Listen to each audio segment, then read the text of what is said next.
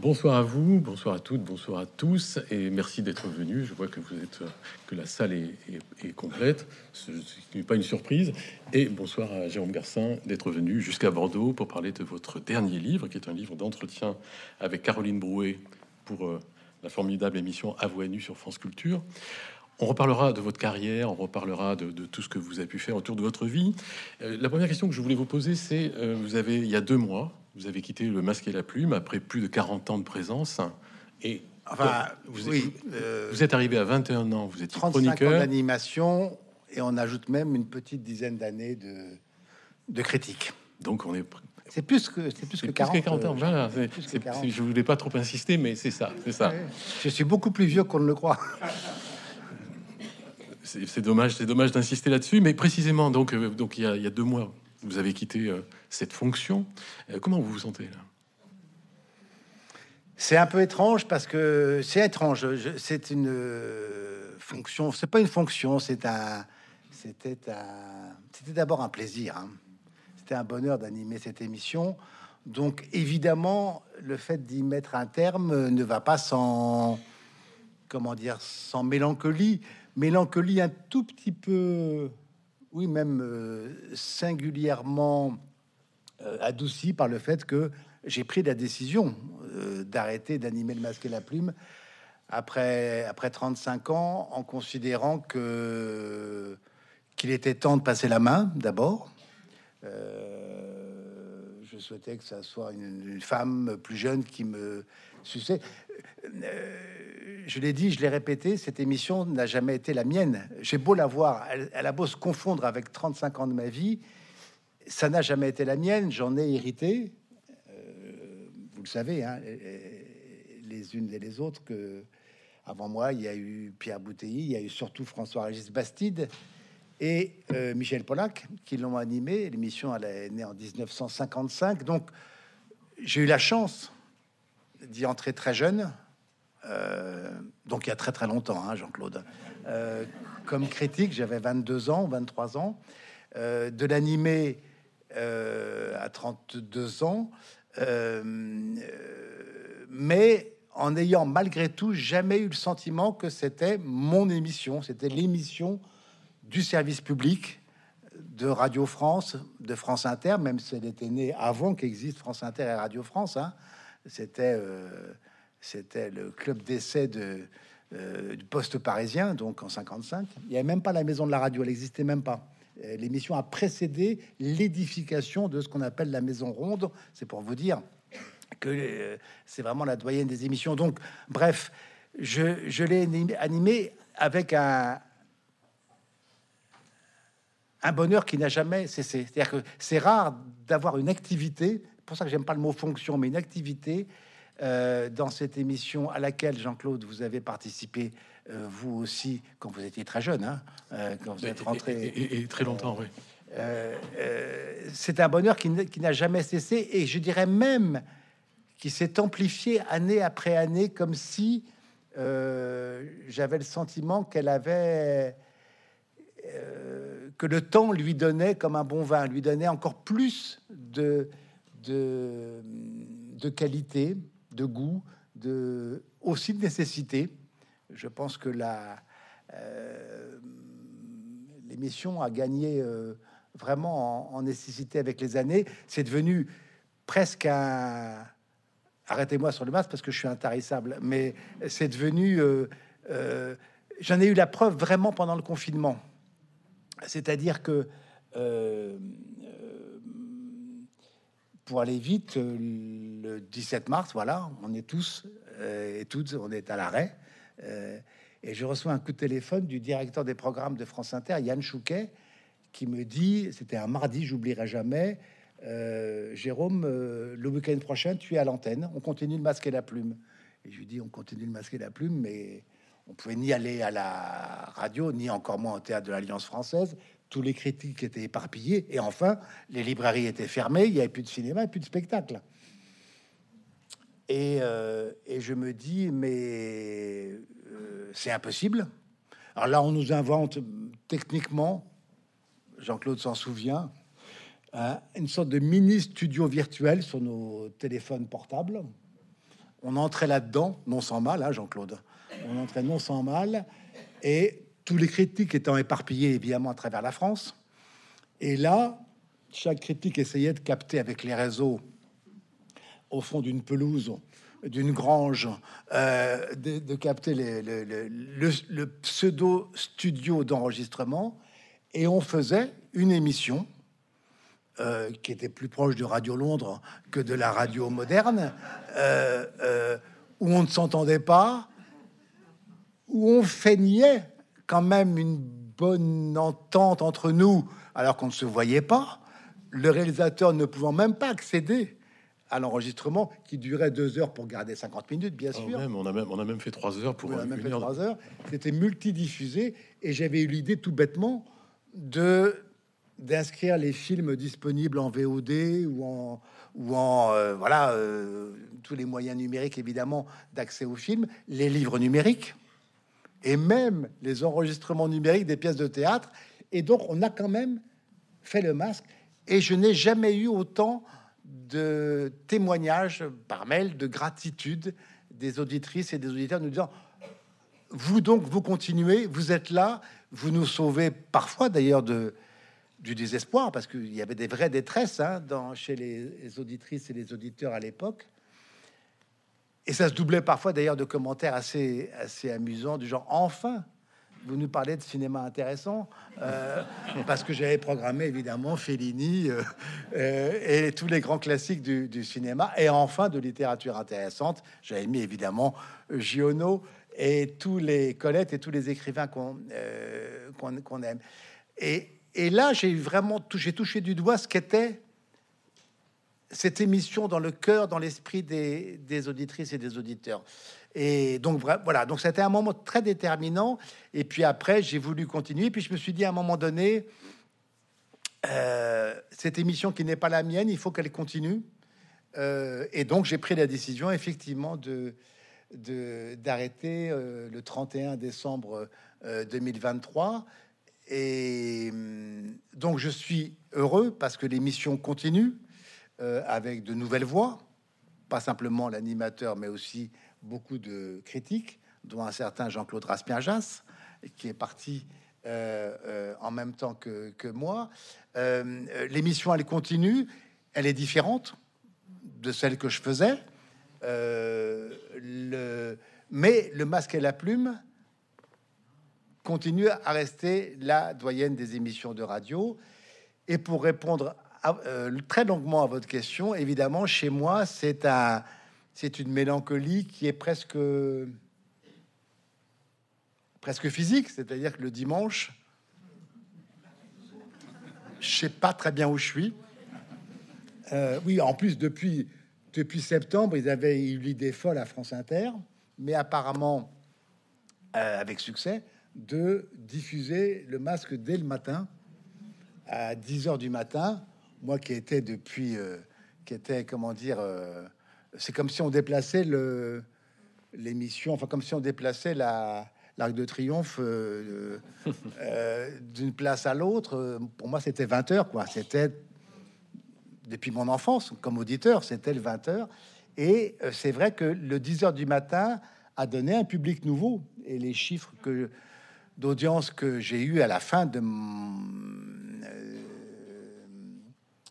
de, l'année euh, montrait que pendant le trimestre, le dernier trimestre, évidemment, euh, euh, parlons de chiffres, après tout, il n'y a, pas de, a pas de secret. L'émission à 10 heures du matin faisait 1 million 500 000 auditeurs pour 800 ou 900 000 le soir, c'est-à-dire le double le matin.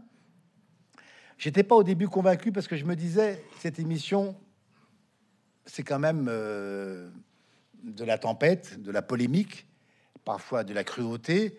Et je me disais, le dimanche matin à 10h, infliger ça aux, gens, c'est pas évident. On a envie de douceur, on a envie d'une radio plus, plus consensuelle.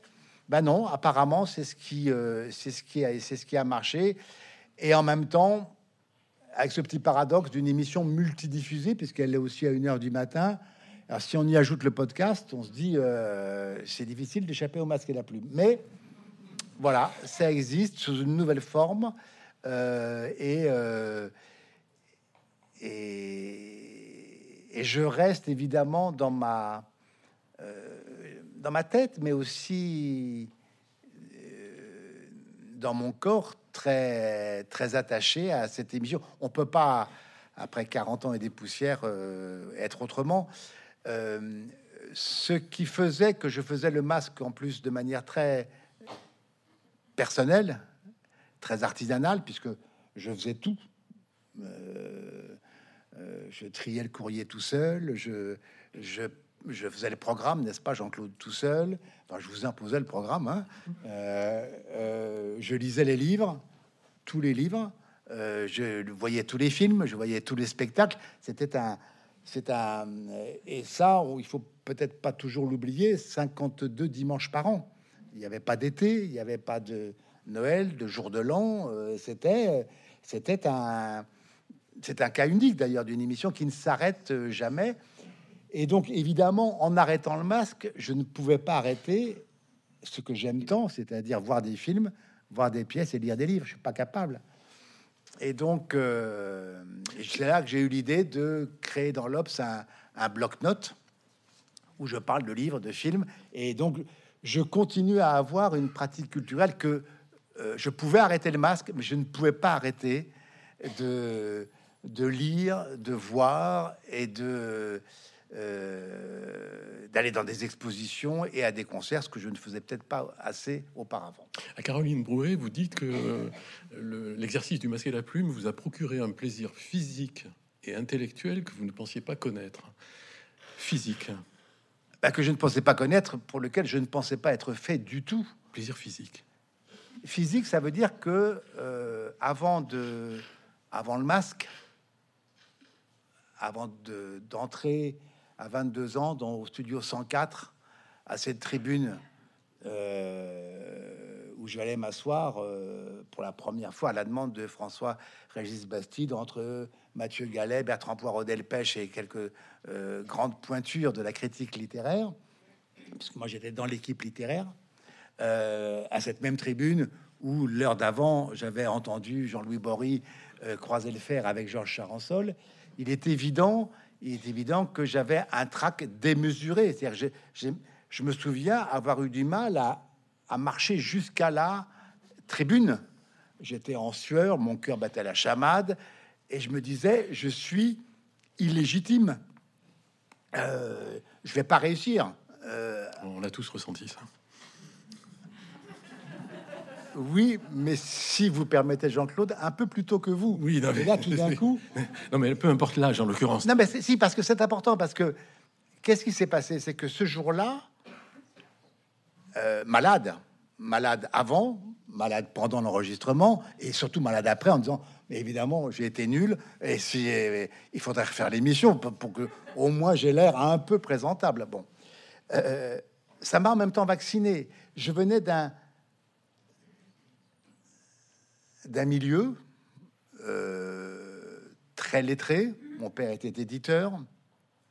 Il dirigeait les presses universitaires de France, très austère, très sévère, une famille de grands médecins, où il ne fallait pas se montrer, il ne fallait pas s'exhiber, et encore moins, évidemment, euh, passer à la radio ou à la télévision, qui était considéré comme quasiment un crime euh, euh, lèse-majesté. Et donc, en faisant ce que sans doute mon père aurait désapprouvé, je rappelle que euh, il est mort, il avait 45 ans d'une chute de cheval, j'en avais 17, donc à 22 ans, déjà je continuais à vivre sous le regard de ce père que j'aimais, que j'admirais, dont je continuais à penser qu'il me jugeait. Et donc, euh, oui, je pense que euh, aller à- marcher vers cette tribune, c'était casser un peu ce pourquoi j'étais moralement, intellectuellement et physiquement fait. Et je pense que c'est grâce à ça aussi qu'ensuite, continuant à être euh, peut-être un peu infidèle à mon héritage, j'ai accepté euh, au même moment, à peu près au même moment, euh, de faire de la télévision, qui était encore plus incroyable pour moi euh, au même âge, c'est-à-dire de me présenter devant une caméra pour, pour, pour parler de littérature, mais aussi de, de musique et de, et de, et de théâtre.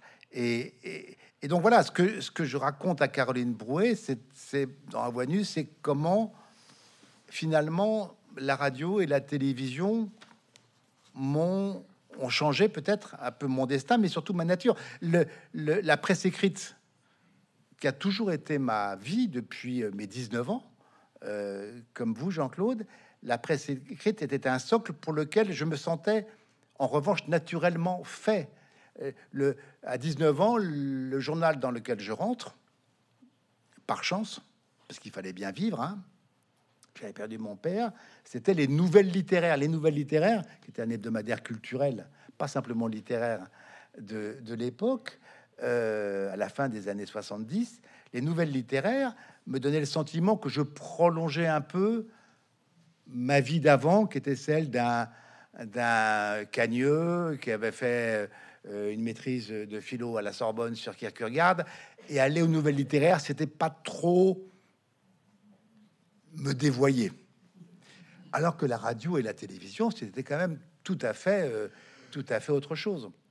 Donc voilà, c'est pour ça que je parle de, de, euh, c'est pour ça que le, masque a joué un très grand rôle dans ma vie. Euh, c'est que et que je dis souvent que ça se confond avec ma vie, c'est que c'est que c'est vrai que ça m'a forcé aussi à changer ma manière d'être. Euh, et puis c'est le masque m'a permis aussi de d'accomplir ce qui était mon rêve depuis euh, mon plus jeune âge, c'est-à-dire de qui était un, rêve évidemment euh, un peu un peu ambitieux, qui était un peu le rêve de Jean Villard avec le TNP, c'est-à-dire amener le plus grand nombre à voir, à aimer les plus belles choses. Et souvent, les gens qui n'ont pas été élevés dans la connaissance, dans la culture euh, de ces choses-là. Et, c'est vrai que le masque, pour ça, a été une école magnifique, parce que le grand public du masque euh, n'était pas forcément le plus, toujours le plus initié euh, aux choses du cinéma, de la littérature ou du théâtre, et que j'ai aimé avoir le sentiment, ce qui est le cas encore, je pense et j'espère aujourd'hui, que ce sentiment que quand on est passionné, on fait aller les gens vers les salles de cinéma pour voir des beaux films ou vers les librairies pour acheter des, bons livres. Puisque vous parlez de vos débuts, est-ce que vous vous souvenez du jeune homme que vous étiez? Parce que on a débuté ensemble aux Nouvelles Littéraires, on a quasiment le même âge. Est-ce que vous vous souvenez Parce que moi j'ai des souvenirs très précis de ce que vous étiez jeune homme. Est-ce que vous vous souvenez du jeune homme que vous étiez quand vous avez débuté dans la carrière? Euh, je vais vous dire, euh, sans doute évidemment euh, ce que vous voulez me faire dire, insupportable et odieux, mais, mais et, prétentieux, mais j'ai un souvenir. J'ai un, souvenir pour parler sérieusement. Il y a deux choses qui me frappent chez moi dans le jeune homme de l'époque, de 18-19 ans, c'est que euh, il est d'une immense timidité. Euh, il parle trop vite. Il bouffe ses mots tellement il a peur euh, de ne pas savoir le faire. Et deuxièmement, d'un garçon totalement psychorigide. C'est-à-dire une armure, quoi. Et je pense que euh, ce qui pouvait passer pour de la, de la vanité ou de la prétention, mais c'est le souvenir que j'ai moi, c'est-à-dire d'un garçon qui se, qui se, qui,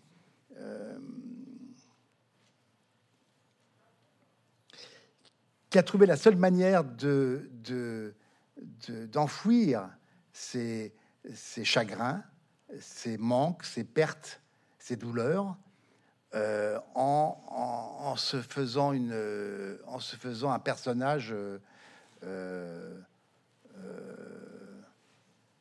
pour vous dire jusqu'à allait, je me souviens encore que je, je fumais la pipe. J'allais, y venir, j'allais y venir parce que précisément. Mais la pipe. Mais c'est ça. Et je pense que la pipe était évidemment un accessoire qui me permettait de faire croire que que j'aimais, j'avais horreur de ça, que j'aimais fumer la pipe, et parce que ça me euh, posait. Mais tout ça, c'était des manières de protection. J'étais heureux de travailler, heureux de, de trouver un moyen de travailler dans un domaine, un monde et un lieu où je pouvais continuer à exprimer mon goût des, de la littérature et aussi à l'époque de la philosophie, mais euh, euh, mais je crois me souvenir, peut-être que Jean-Claude, vous allez me dire le contraire, que jamais, en revanche, je ne parlais de moi. Non, mais c'est ça. Jamais je ne parlais de moi. C'est-à-dire que je, je, je dis pas que je jouais la comédie parce que ce serait pas vrai, mais euh, pourvu que je n'ai pas à parler de moi et, de ce qui m'était arrivé, de ce que j'avais connu. Euh, donc voilà, voilà le souvenir que j'ai de du garçon. Oui, oui, parce que quand vous aviez 20 ans, moi je me souviens très bien, vous étiez tout le temps costumé, le plus souvent. On est à la fin des années 70, hein. costumé, cravaté, et en effet, vous fumez la pipe et vous êtes assez distant et on, la, complicité va, venir évidemment, mais surtout, on ne sait absolument pas la somme de drame que vous venez de, vivre, et vous allez mettre plus de 20 ans à commencer à l'exprimer. C'est-à-dire que ça a été une révélation pour nous tous quand les premiers livres intimes sont arrivés. Et pourquoi est-ce que vous avez mis autant de temps pour en parler Et surtout, à quel moment vous êtes décidé à commencer à ouvrir un tout petit peu l'armure et c'est arrivé avec la chute de cheval, qui est euh, le récit de. Oui, qui est très très tard. La mort de votre père, c'est ça. Vous, vous, aviez quasiment 40 Mais euh, c'est toujours compliqué de répondre à ce genre de questions parce que on n'est pas forcément le meilleur maître de, sa vérité et que euh, et j'avais en plus échappé tout au long de ma jeune vie à ce pourquoi j'étais une sorte de modèle, hein, exemple parfait, c'est-à-dire j'ai échappé et à la psychothérapie et à la psychanalyse. J'aurais dû normalement, avec ce que j'avais vécu très jeune, euh, m'allonger ou me raconter. Or, je me racontais pas. Euh, euh, j'ai pensé aussi que très fort à ce moment-là que pour avancer dans la vie, pour être heureux, et je l'étais, parce que j'avais eu la chance de rencontrer une femme dont je suis tout de suite tombé amoureux, une comédienne, Anne-Marie Philippe, euh, qu'on a eu très vite trois enfants. Et je, me disais que construire ce bonheur-là, euh, c'était euh, une raison supplémentaire de ne pas parler de, de soi. et puisque je parle de ça et d'Anne-Marie, c'est vrai que d'avoir épousé une comédienne elle-même orpheline d'un jeune père mort, puisque je vous rappelle que Gérard Philippe avait 36 ans quand il est mort, euh, m'a, euh, elle m'a aidé parce qu'elle était sur scène tous les soirs euh, et être la fille de Gérard Philippe, être sur scène tous les soirs, quoi qu'on dise, ça n'était pas évident. Elle m'a beaucoup poussé à, à, dire les choses. Et pourtant, je ne les disais pas. Et je pense, et ça, c'est ma conviction absolue aujourd'hui, dans mon grand âge, euh, c'est que se taire est la pire des choses. Ne pas parler est la pire des choses. Pas simplement parce qu'on se fabrique souvent des maladies avec tout ça, mais parce que je pense qu'on se fait un mal encore plus grand que celui dont on a hérité. Et, donc voilà, je construisais ma vie. J'aimais, Jean-Claude, vous en êtes le témoin, j'aimais notre métier. Ah Dans des journaux qu'on aimait, vous et moi, euh, j'avais la plus belle femme du monde, que j'admirais en plus, euh, les plus beaux enfants. Euh, et puis un jour, j'ai eu vraiment conscience que que je me faisais beaucoup de, de tort en gardant tout ça, qu'on n'enferme pas dans un ces secrets-là dans un dans un tiroir et dans une armoire. Et je me souviens très bien d'une interview qu'avait faite de moi une journaliste euh, de la radio suisse romande et qui tout d'un coup à la je ne sais plus pour euh, comment c'était venu m'avait interrogé sur le sur la perte de mon jumeau accidentel. Et j'étais devant un micro comme ça, et je me suis mis à pleurer, à pleurer, à pleurer, à pleurer. Je n'arrivais même pas à raconter la scène de l'accident. Je n'arrivais même pas à expliquer ce qu'avait été le traumatisme euh, que j'avais subi à moins de six ans en voyant mon jumeau renversé par une voiture, une voiture qui ne s'arrête pas sur une route de campagne. Et euh, scène que, contrairement à ce que disent certains, on avait à peine six ans, je peux vous dire que je connais chaque seconde de cette scène-là et, la couleur de la voiture qui ne s'arrête pas. Euh, donc on se souvient très bien quand les chocs sont aussi violents. Et donc je n'arrivais pas à cette journaliste à lui raconter tellement je pleurais, pleurais, pleurais. Euh, euh, et c'est là que j'ai compris qu'il fallait peut-être aussi, comme on se couche sur un divan, peut-être coucher ça sur un papier euh, pour la petite histoire, quand encore plus longtemps après, j'ai écrit Olivier sur mon jumeau disparu, euh, et qu'Anne-Marie l'a, l'a lu, elle m'a dit, mais je ne, je ne savais pas à quel point ce double occupait ta vie jour après jour. Ma propre femme l'ignorait. C'est, pour ça que je suis un, adepte militant de la parole, de l'expression, de l'écriture. Mais c'est pas forcément l'écriture. Ça peut être la peinture, ça peut être le, cinéma, mais pas surtout pas le, silence. Le silence, il est tombal. Et, euh, et, et donc, à ce moment-là, il s'est passé une autre chose dans ma vie personnelle, c'est que j'ai renoué avec l'animal qui avait tué mon, mon père, c'est-à-dire avec le cheval, euh, que je pensais ne plus jamais approcher de ma vie. Et, euh, et voilà, et je vais pas entrer dans le détail, ça serait trop long, mais... mais euh, si, si, c'est intéressant, parce que à Caroline Brouet, vous dites, vous dites quelque chose de très fort, vous dites, bon, le cheval était évidemment l'arme du crime, et évidemment vous vous teniez à distance, et puis un jour, c'est un de vos fils qui vous amène vers un, cheval. Et vous dites des choses très fortes sur ce qui arrive avec ce cheval. Vous dites c'est carrément une révélation du même ordre que celle de Claudel au, pilier de Notre-Dame. Mais vous dites le cheval, la selle de cheval a été un divan pour moi, un divan de cuir. Vous dites le cheval est un confident et quelque chose c'est dénoué avec euh, le cheval. Donc c'est pas. Oui, ce qui, en fait, ce qui s'est passé, c'est effectivement, c'était Gabriel, mon, notre fils aîné, qui m'a un jour, à 6 ans, tendu les rênes de son poney en disant Toi aussi, papa, tu devrais monter. Euh, il savait pas ce qui était arrivé à son père ni à son grand-père. Et j'ai dit Oui, pourquoi pas Et il m'a fallu du temps pour arriver à monter correctement, à partir seul, par exemple, avec un cheval en forêt ou dans la campagne et à comprendre à ce moment-là, ça c'était le pilier de Notre-Dame, à comprendre à ce moment-là qu'en fait, cet animal qui avait tué mon père euh, avait été son sauveur. Mon père, mon père, je le disais, était éditeur de sciences humaines, éditeur de Deleuze, de Foucault, de Le Roi Ladurie au, au PUF.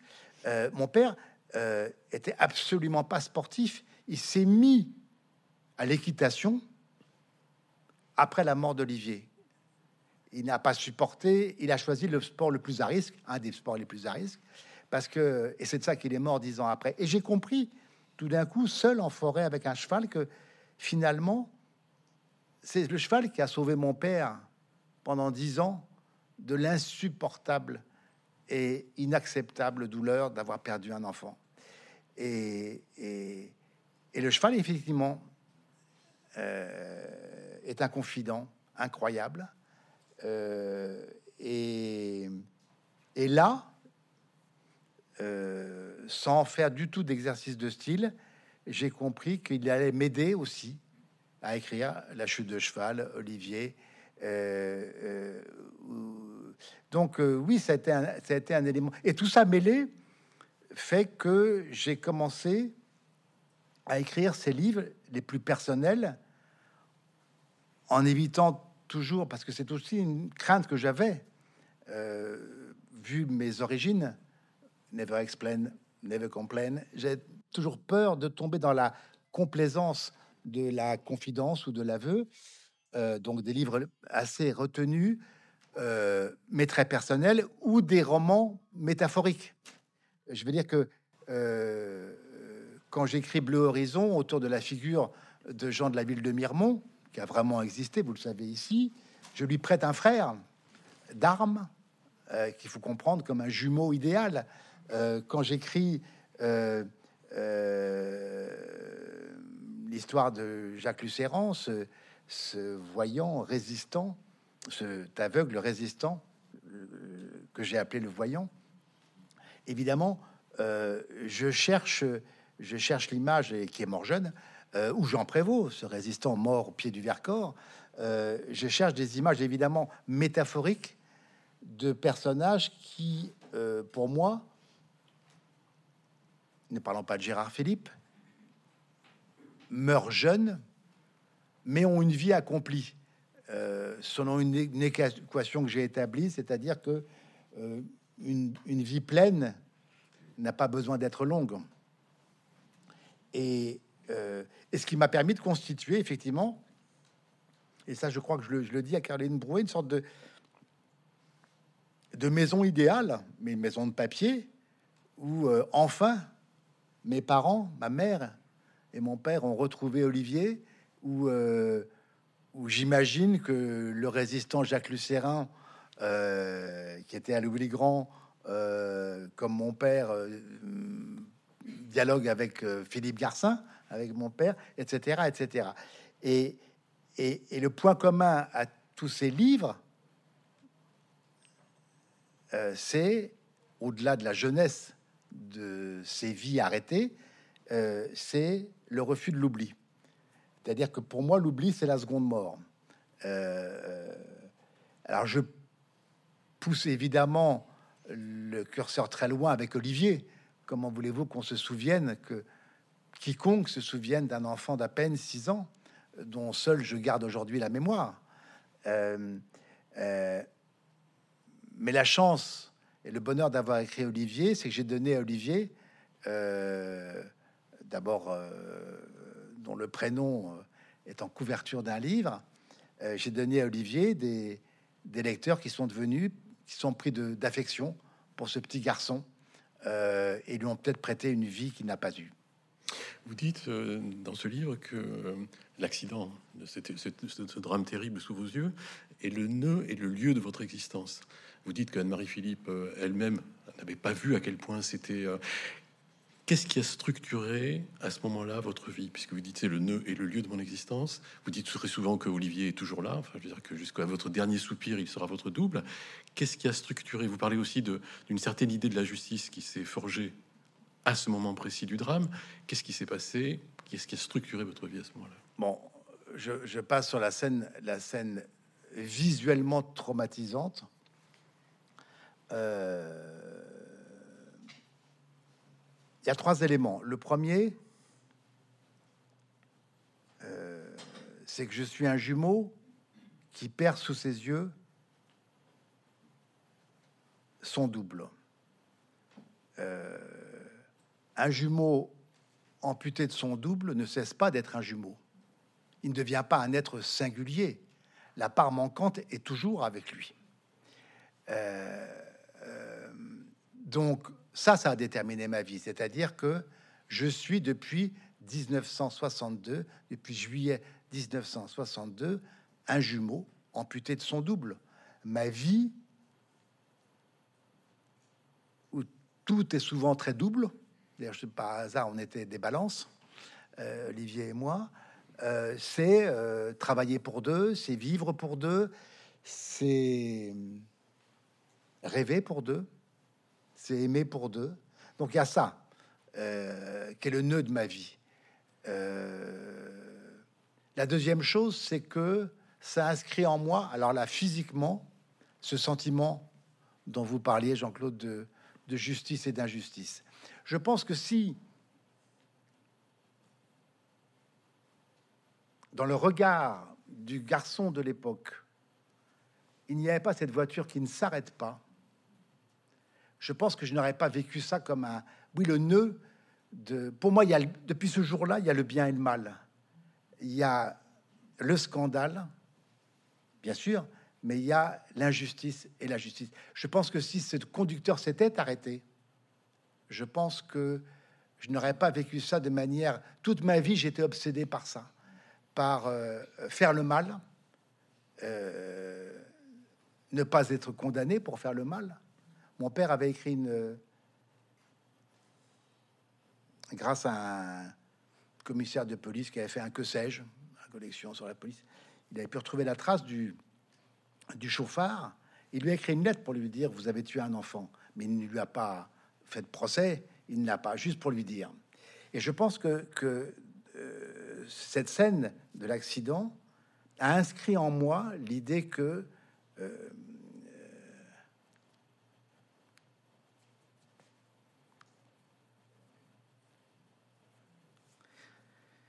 Et puis, et puis, euh, et puis la troisième chose,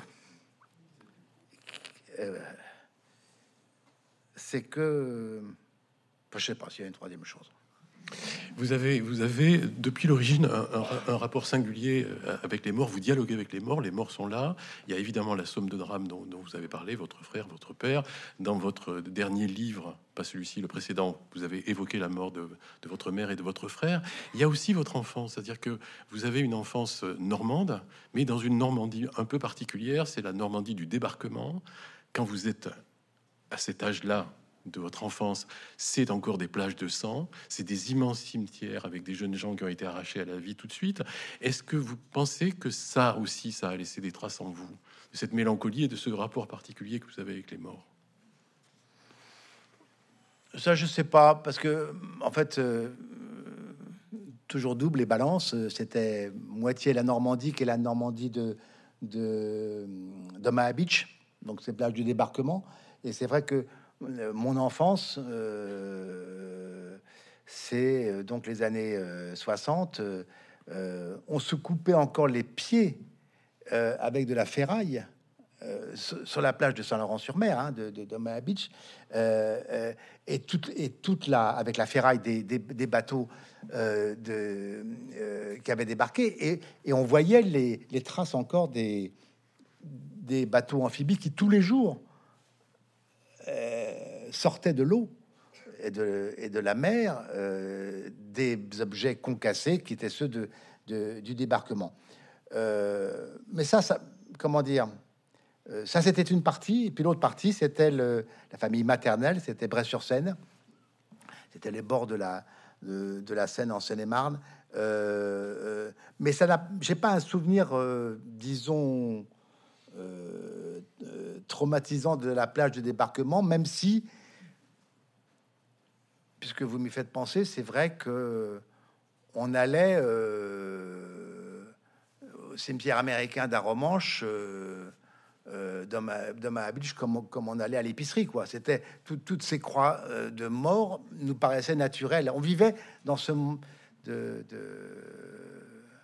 mais je, pour autant, j'en ai pas éprouvé quoi que ce soit de de morbide ou de ou de funèbre. Non, ce qui était singulier aussi, c'est qu'au début de votre carrière, vos premiers livres, qui étaient des galops d'essai, c'était beaucoup d'entretiens avec des écrivains chenus et aussi des portraits d'écrivains disparus. C'est-à-dire que vous aviez d'entrée euh, l'envie d'avoir un dialogue avec vos aînés, présents ou disparus. Vous avez eu une longue amitié avec Georges Charensol quand vous êtes arrivé aux Nouvelles Littéraires, qui était le, qui était quasiment le cofondateur de, des Nouvelles Littéraires, le doyen du masque, le, complice de son meilleur ennemi qui était Jean-Louis Bory, et vous avez eu une amitié, et donc vous cherchiez quelque chose euh, euh, d'entrée, d'avoir un dialogue comme ça avec les anciens, et comme vous disiez tout à l'heure, pour essayer aussi de sortir de l'oubli un certain nombre d'écrivains, mais vous aviez euh, ça avant. Alors, il y, a deux choses. Il y a les écrivains que je voulais faire sortir de l'oubli, on y revient, euh, mon premier livre, c'est pour Jean Prévost. Pour Jean Prévost, c'est cet écrivain de la NRF, euh, autant d'une trentaine de livres, euh, dont un admirable livre sur la création chez Stendhal, qui est devenu le capitaine Goderville dans le Vercors. et qui a été tué par les Allemands le 1er, 1er août 1944. Ça va être son, le centenaire de sa disparition. J'avais envie et je trouvais inadmissible qu'aucun livre de Prévost ne soit disponible en librairie.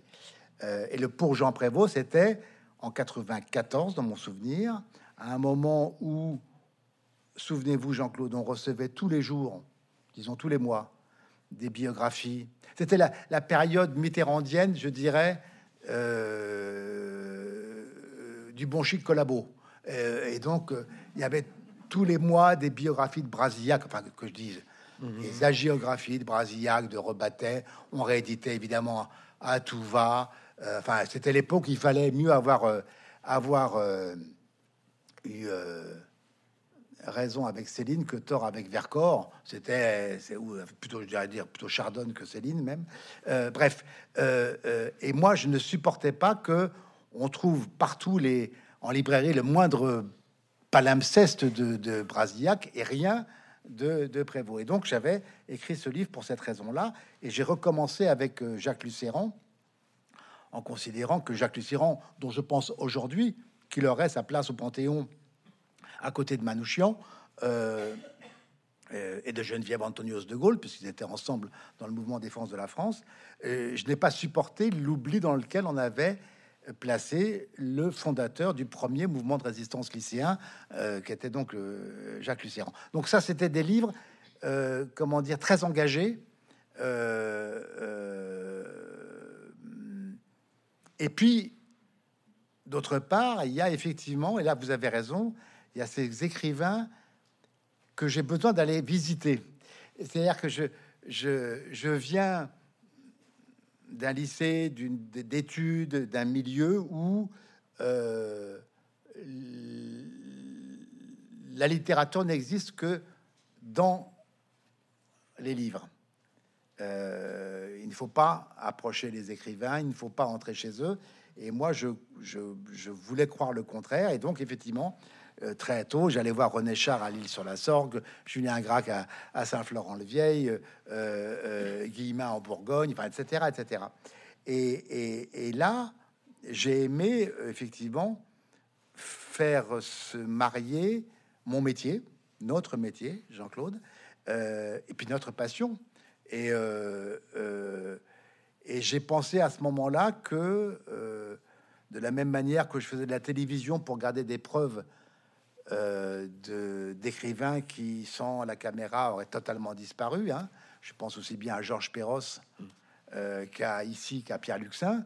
Euh, grâce à ces images-là, j'ai voulu laisser une trace. Et, et, en, et, en visitant ces écrivains, je voulais aussi laisser une trace en me disant que ben, notre métier consistait aussi à ça.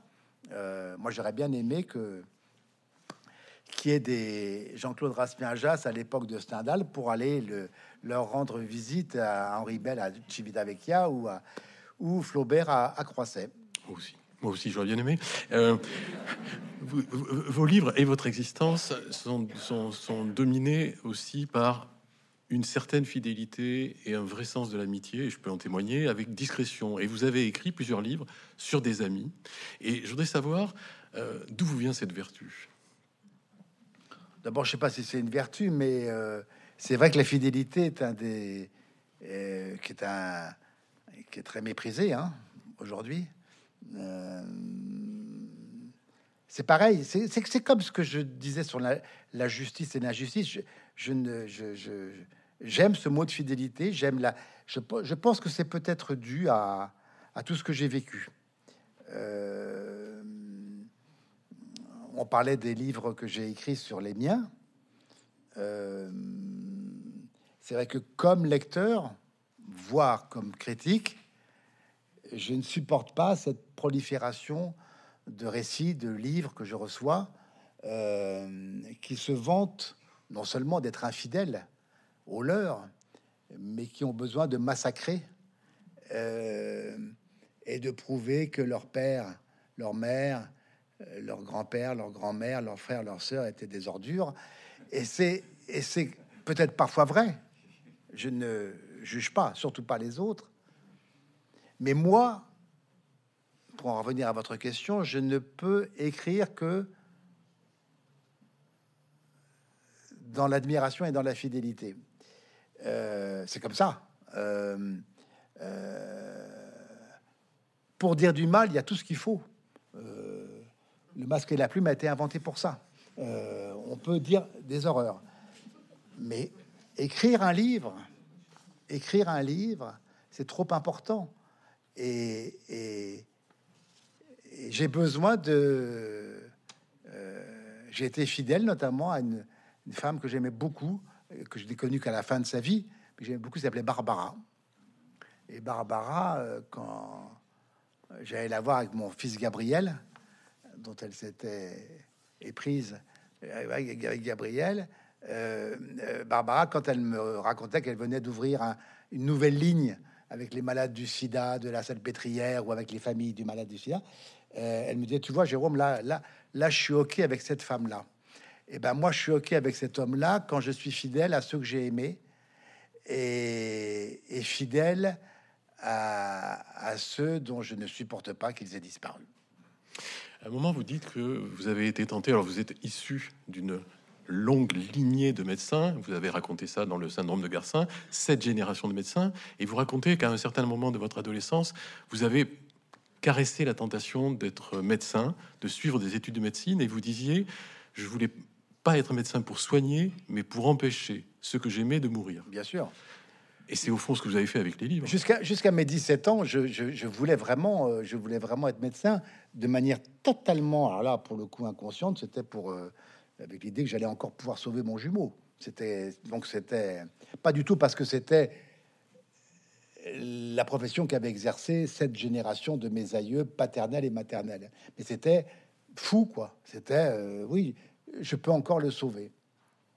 Et c'est la mort de, mon père, de cette chute de cheval, euh, à mes 17 ans, qui m'a fait changer vraiment, mais physiquement, de la cour au lycée Henri IV de, de, terminales pour aller vers la cour des préparations à normale supérieure, c'est-à-dire vers la cour des lettrés, parce que c'était le chemin qu'avait suivi mon père. Mmh. Donc euh, c'est ce qui a. Euh, mais c'est vrai qu'à l'origine, il y avait, il y avait ce, ce, rêve de pouvoir soigner. C'est pour moi, c'est le plus beau métier du monde. Bon, mais j'ai aussi compris que, que bah, qu'écrire, euh, c'était pas soigner, mais c'était peut-être aussi prolonger euh, la vie. Et ça, c'est dans la balance de la médecine et de la littérature, ça se discute. Oui, oui, parce que quand j'ai lu cette phrase, je me suis dit, mais c'est ce qu'il a fait dans tous ses livres, c'est ce qu'il a essayé de faire, les empêcher de mourir, en tout cas de partir vraiment. Alors, vous avez un dialogue singulier avec les morts, vous, vous dites énormément que les morts sont là, que vous parlez avec eux, qu'ils sont vraiment présents. On sait par vos livres, au fur et à mesure, ce que vous leur dites. Qu'est-ce qu'ils vous disent oh bah, euh, Franchement, je, ce qu'ils me disent, je viens pas, j'ai pas, j'ai pas de euh, je viens pas ici chez Mola pour vous raconter ce qu'ils me disent. Ça, ça, ne, euh, ça ne regarde que moi.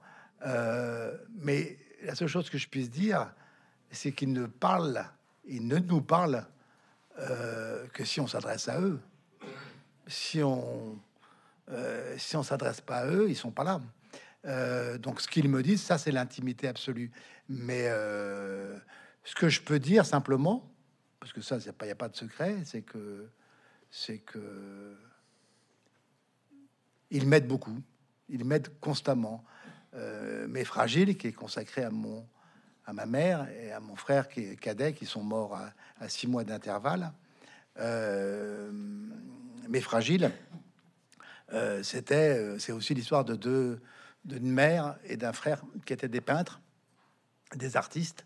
Il suffit que je regarde les tableaux impressionnistes de ma mère ou les tableaux abstraits de Laurent pour, euh, pour qu'ils me parlent avec leurs couleurs, avec leur, euh, avec ce qui demeure malgré tous les handicaps qu'ils ont connus, pour qu'ils me parlent avec un, en m'exprimant une joie de vivre, dont même la mort n'a pas eu raison.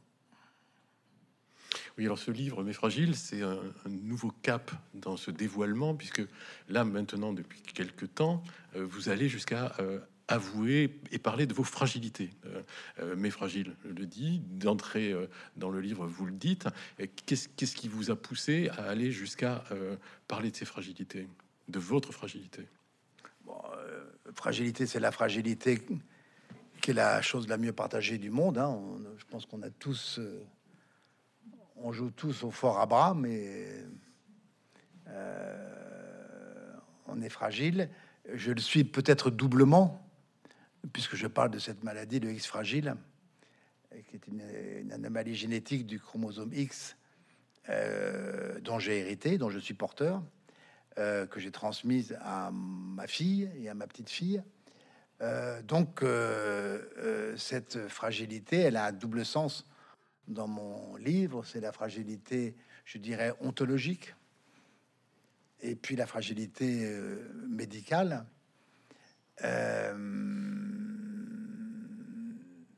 Et j'ai aussi écrit ce livre pour euh, raconter ce que je n'avais pas voulu raconter du vivant de ma mère.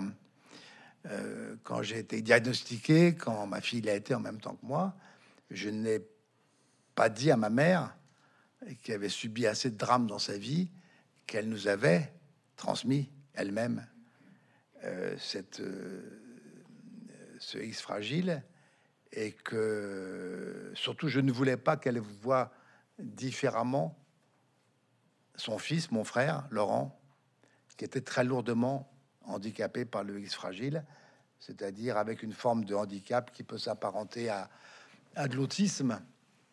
Et pour ma mère, ma merveilleuse mère, Laurent était un garçon différent, qui peignait, qui vivait avec elle, la tête dans les nuages, mais c'était pas au sens tout à fait officiel du terme, un handicapé. Et donc je ne lui ai pas dit la vérité.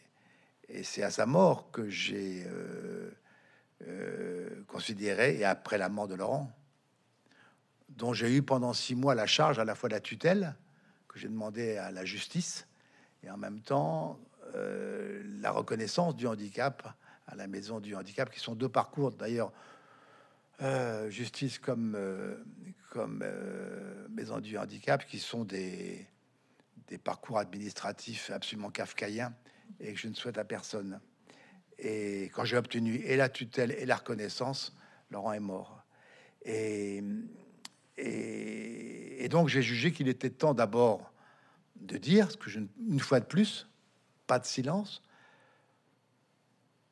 et aussi alerter, puisque c'est une maladie héréditaire, génétique, euh, qu'on ne peut pas enrayer, mais qui peut faire des, voilà, des ravages dans les familles et dont on ne parle pas assez, sur laquelle je pense qu'il faudrait davantage encore de recherche médicale. Euh, parce que c'est ça aussi les livres, c'est alerter, prévenir. Et depuis la sortie de Mes Fragiles, d'ailleurs, les témoignages que j'en reçois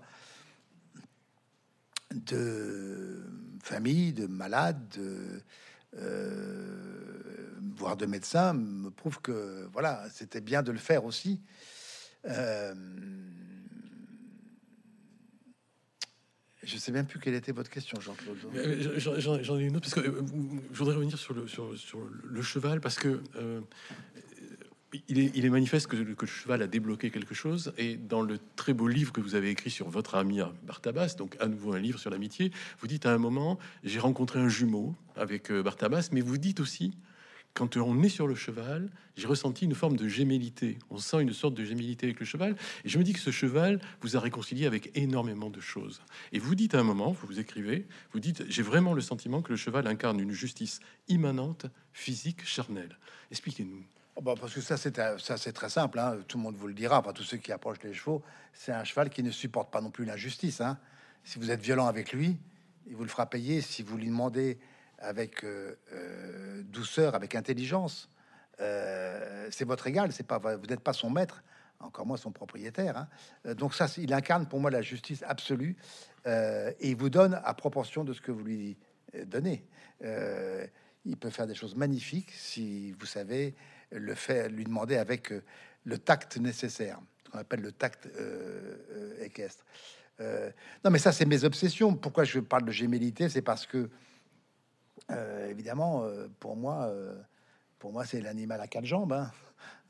C'est Olivier et moi. C'est c'est c'est c'est euh, que la, la notion principale en équitation, c'est l'équilibre, l'équilibre.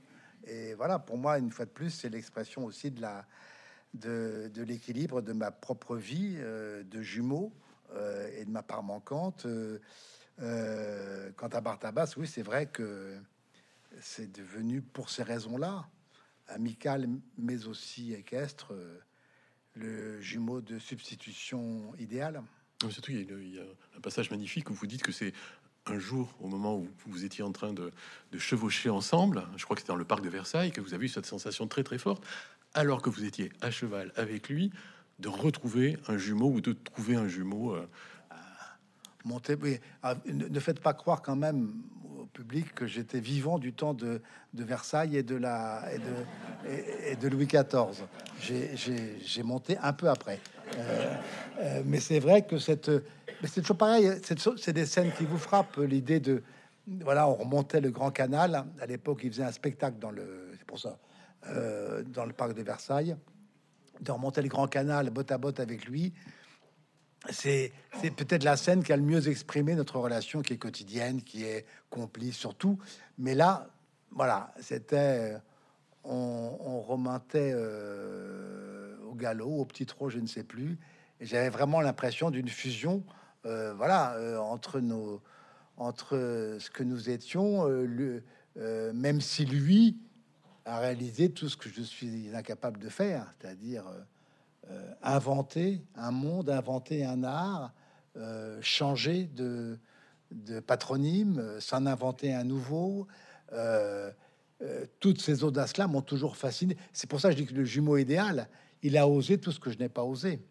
Euh, euh, et mais enfin, on fait une bonne paire tous les deux. Je vais, on- j'arrive euh, aux dernières questions. Dans, dans, dans la préface que vous faites au livre, donc ce ne sont pas les entretiens, c'est un texte que vous vous ajoutez.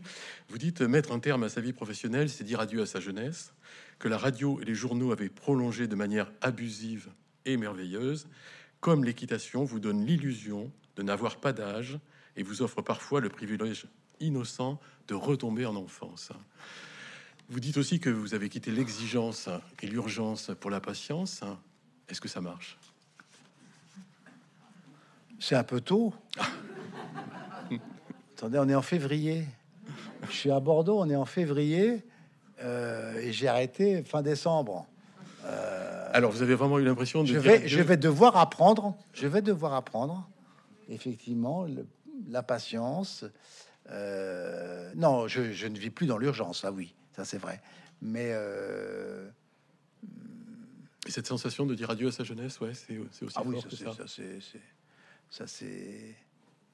Et en même temps, je pense que j'écris pour les mêmes raisons pour lesquelles je monte, hein, c'est-à-dire que c'est pour retrouver le sa part d'enfance, euh, c'est sûr. Euh, je suis très mauvais en prospective et en science-fiction, euh, et je m'en veux parfois d'être bon en, mélancolie et en et en regret, mais c'est on se change pas. Mais non, l'important, l'important, c'est plutôt de, c'est moins patience, urgence, c'est moins l'idée que que je peux assumer maintenant, euh, après avoir été euh, outrageusement fort pendant 35 ans à la tribune du masque, euh, euh, parce qu'il y a toujours, on se force un peu euh, à être fort, si j'ose dire enfin vivre peut-être aussi cette fragilité, mais pas comme une ennemie, comme comme une complice peut-être, peut-être. Et, et voilà. Et puis apprendre à donner du temps au temps, ce que je n'ai pas beaucoup fait euh, dans ma vie, et surtout. euh, euh, donner aussi du temps au mien. Et voilà, tout ça, tout ça, c'est, ça va se faire. Ça va se faire, Jean-Claude. Ça va se faire. Bon, merci, merci, cher Jérôme. Merci pour. Merci.